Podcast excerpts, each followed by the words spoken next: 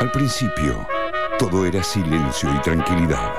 Solo estaban el cielo y el mar. En esa línea que los divide se paró Dios. Frotó las manos y un segundo antes de crear a la mujer y el hombre, pensó, de esto me voy a arrepentir. Un confuso episodio. Una fotocopia del pecado original.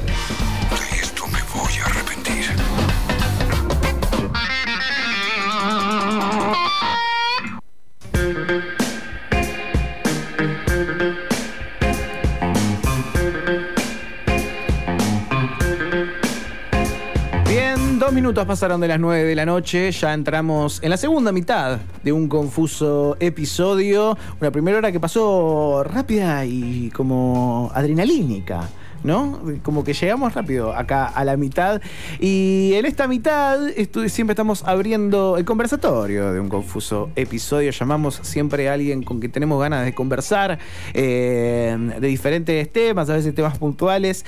Pero Hace rato queríamos hablar con ella, la tenemos en la lista desde que comenzó este programa, ya por principio de, de año, y estoy hablando de Jennifer Parker. Jennifer es cantante, es modelo y es activista antirracista. Hola Jennifer, ¿cómo estás? Fabricio Copres y el equipo de Confuso Episodio te saluda. Uh, Ese es el saludo que uno espera. Ese es el saludo que uno espera. esa energía. Buenas noches, ¿cómo va? ¿Todo bien? Bien. Dijiste, ¿no? ¿Cómo? Fabricio me. Sí, sí, sí, sí, sí. Aquí Fabricio, aquí Luca, aquí Lu. Eh, Ley por aquí, Dani y Lu. Acá. Ok, voy a tratar. ¿Cómo va? ¿Todo bien? Bien, bien, bien, Jennifer. Y eh, como decíamos, eh, que- queríamos hablar hace rato con vos porque es una, una de, de- las personalidades, una de los referentes que tenemos para hablar puntualmente de- de- del activismo antirracista, eh, que justamente, bueno, hace una semana se, se volvió quizás a poner en agenda la semana pasada, pero yo leyendo, mm, leyendo cosas tuyas, ¿no? Eh, me, me gustó mucho una descripción que hiciste sobre ser una niña y una adolescente afrodescendiente en Argentina, y lo describiste muy bien, diciendo que es una mierda. ¿No?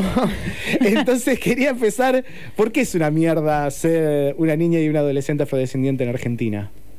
Ok, em, primero y principal quiero decir que esa es la cruda verdad y yo siempre voy a ser cruda con lo que digo. Em, pasa que ser diferente acá es, es, es cruel y más con, con el argentino que tiende a ser tan chi- ofensivamente chistoso. Por eso, entonces poner yo nací en un, en un lugar en que era la única que tenía mi pelo, pero no era la única que tenía mi color de piel, pero sí la única que tenía mi pelo y siempre se hacían chistes sobre mi pelo.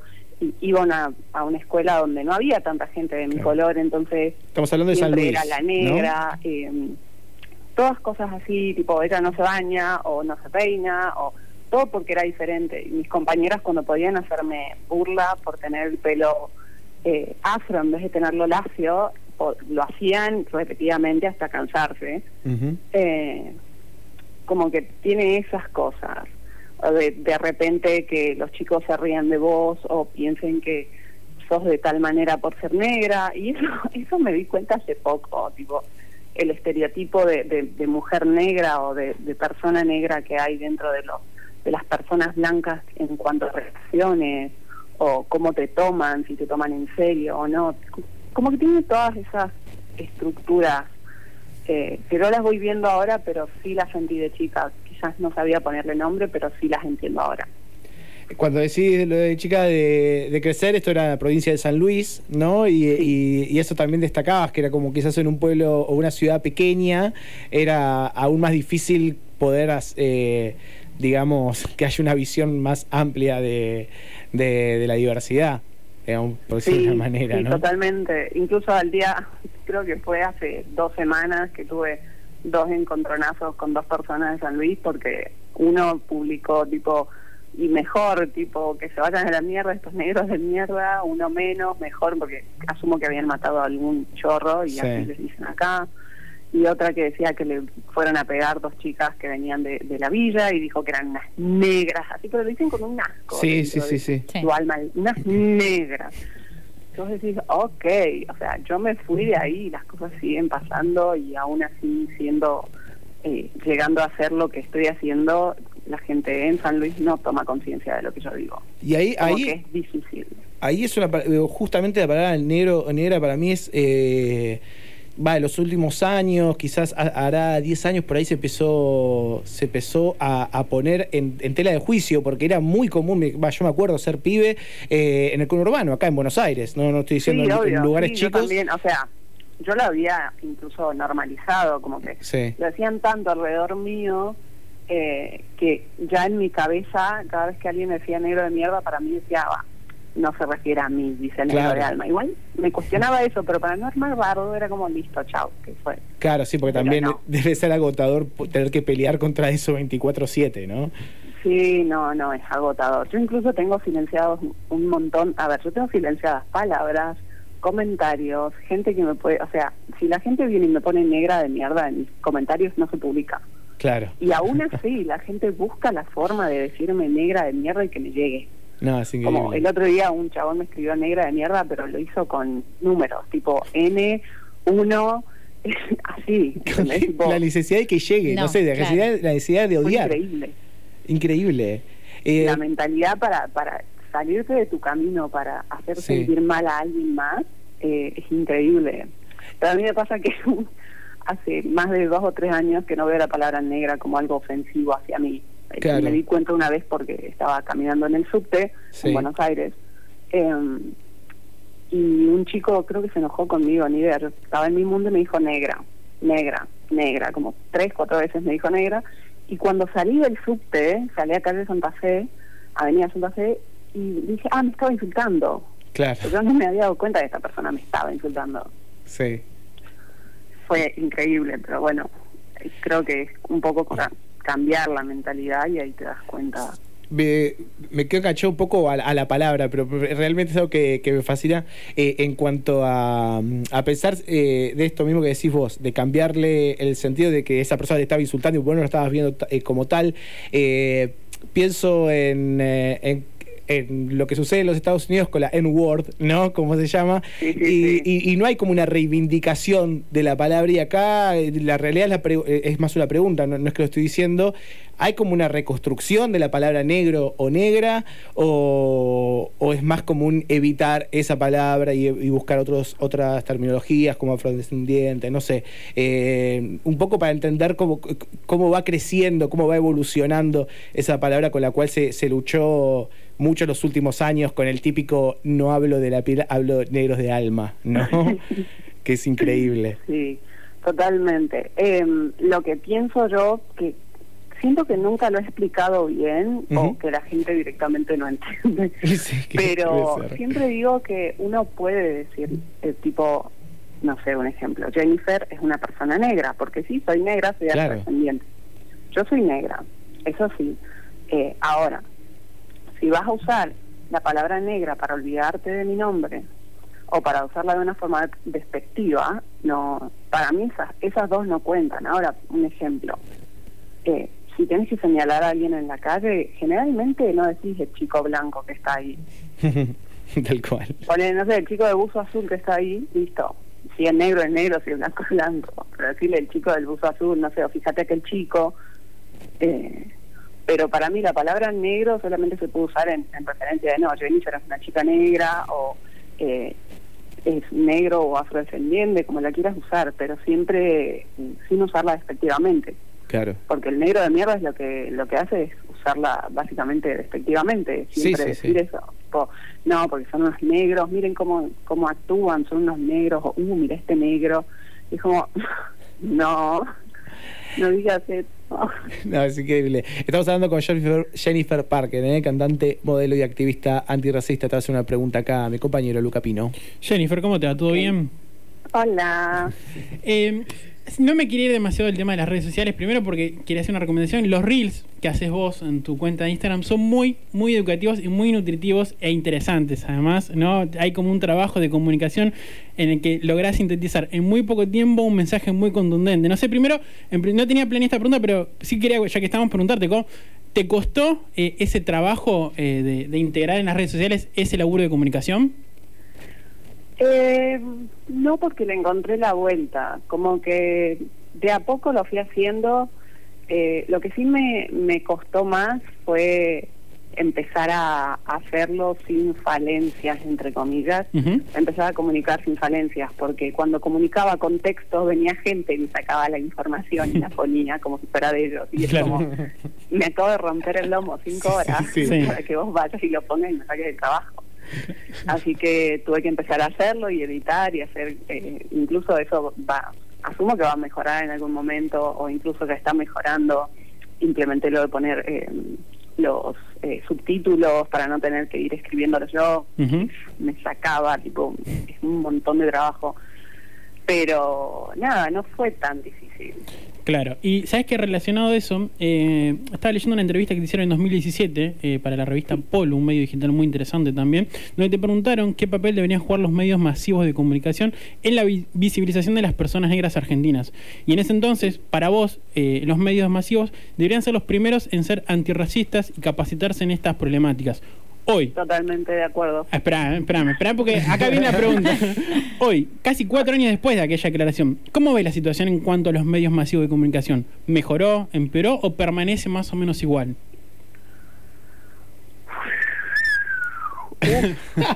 Me parece que, a ver, si avanzó, avanzó un 2%. Claro. Te voy a ser sincera.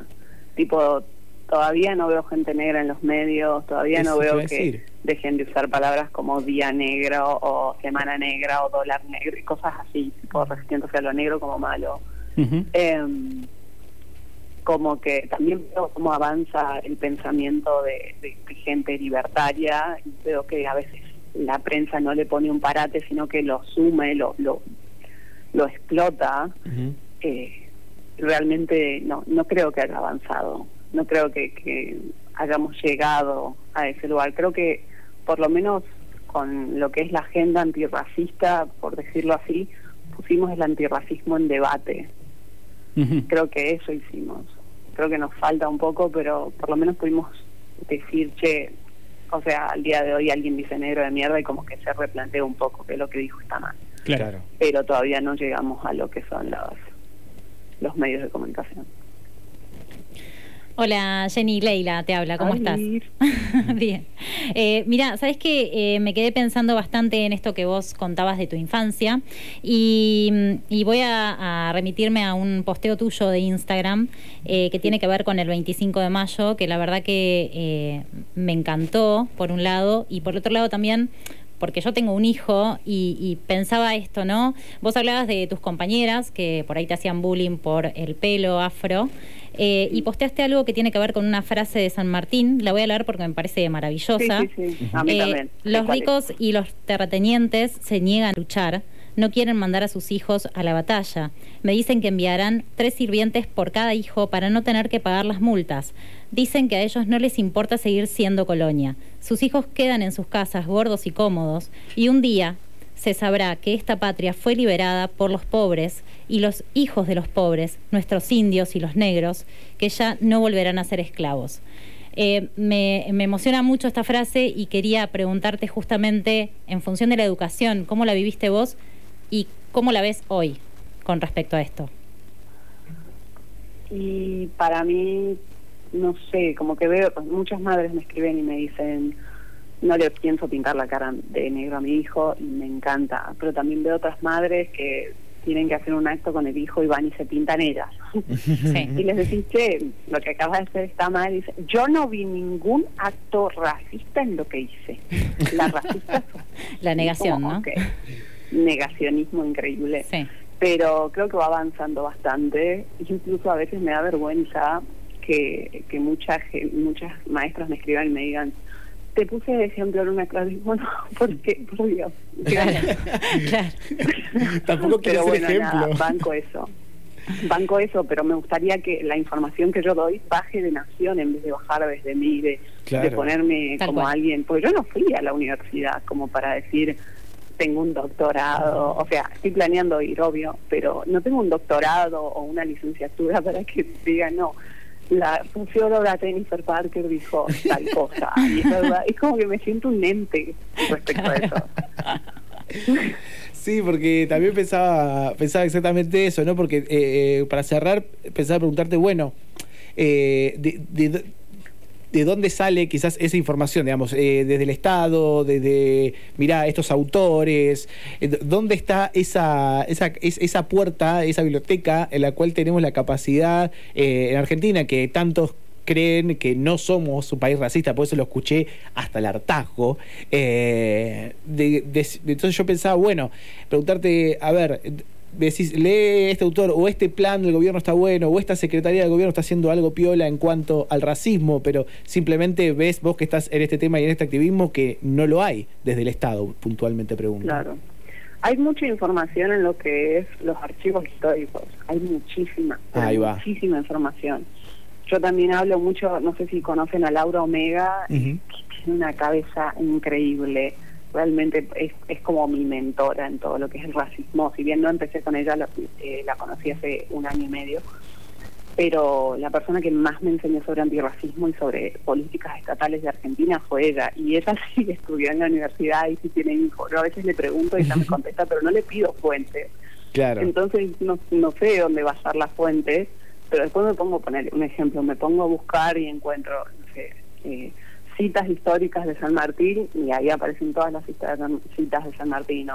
¿Qué pasó el 25 de mayo? ¿Qué pasó con los negros? Y encuentro las páginas, encuentro todo en, en internet. Gente incluso que me dice, no te creo, dame las fuentes. Y es como, me olvido de citar las fuentes. Estoy ocupada en que se diga bien el mensaje, no Claro. estar citando las fuentes. Es que tampoco es tu laburo, digamos, eso se debería Claro. estar hecho y vos simplemente ser una comunicadora, digamos, o, o hacer tu, Claro. lo que quieras expresar, pero tampoco Totalmente, aparte. sos periodista. Sobre todo tengo que dar fuentes, en serio, sobre todo lo que digo. Aparte, un ejemplo, hay, un, hay una parte de mi Instagram que dice de blackfishing. Sí. Realmente la teoría del blackfishing en cuanto al mercado, yo no la vi de nadie, la desarrollé sola. Claro. Debería ser un, no sé, debería ser eh, un trabajo de, de universidad, pero lo desarrollé sola, pensándolo y viéndolo de diferentes perspectivas, buscando en internet. Y en ningún lado se mencionaba por qué las cantantes ahora todas querían ser latinas y tenían más oscura la piel y qué sé yo. Y eso lo desarrollé sola. No, eso es increíble. Y hay gente que me pide fuentes de eso. ¿Y qué le... O Claro. sea, a veces pongo de chiste Miami me lo confirmó. Claro. Y no me cancelan y me dicen chau, te dejo de seguir. Es como bueno, Claro. Pon MTV un rato y te vas a dar cuenta. Claro. No, sí, sí, sí. Eh, Jennifer, eh, buenísimo. Nos encantó hablar con vos. Recomendamos a, a todos que están escuchando FM La Patria que te sigan en redes sociales porque, como bien decía Lucas recién, eh, es muy educativo. Por más que no cite las fuentes, eh, es muy educativo para todos nosotros. A mí con lo del 25 de mayo que Sí. recién destacaba ley, eh, cerrar, siempre que, que decías eso en un momento de los reels, el 50% del ejército que liberó a Argentina era afrodescendiente, ¿no? Totalmente. Y eso no lo sabemos nosotros que estudiamos No, el colegio argentino. Increíble, pero cierto. Y la madre de la patria, ah, patria banderada Sí, de la sí. patria es una mujer negra, María Remedios del Valle.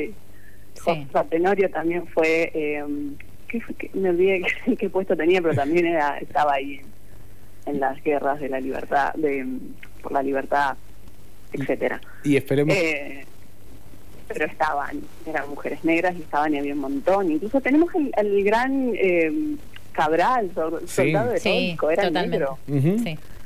Sí, no, es, es increíble y esperemos que también la historia, ya que hace tantos años se está revisionando tanto, también lo haga con, con el racismo y con los afrodescendientes en, en la República Argentina. Jennifer, muchísimas Totalmente. gracias por este rato con el filme La Patriada. Dale, muchas gracias. Ah, pará, pará, pará, Sí, antes. sí, decime.